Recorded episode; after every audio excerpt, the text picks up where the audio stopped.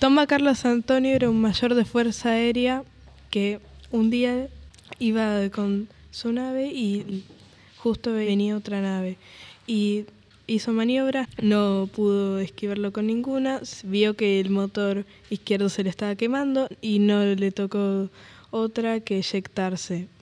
Aterrizó en, un, en una base en Soledad. Justo encontró un dispositivo argentino para comunicarse y se pudo comunicar para que lo vinieran a buscar. Pero esto no termina acá, ya que eh, cuando lo trasladaron al señor Tomba, esa base después fue tomada por los de Inglaterra.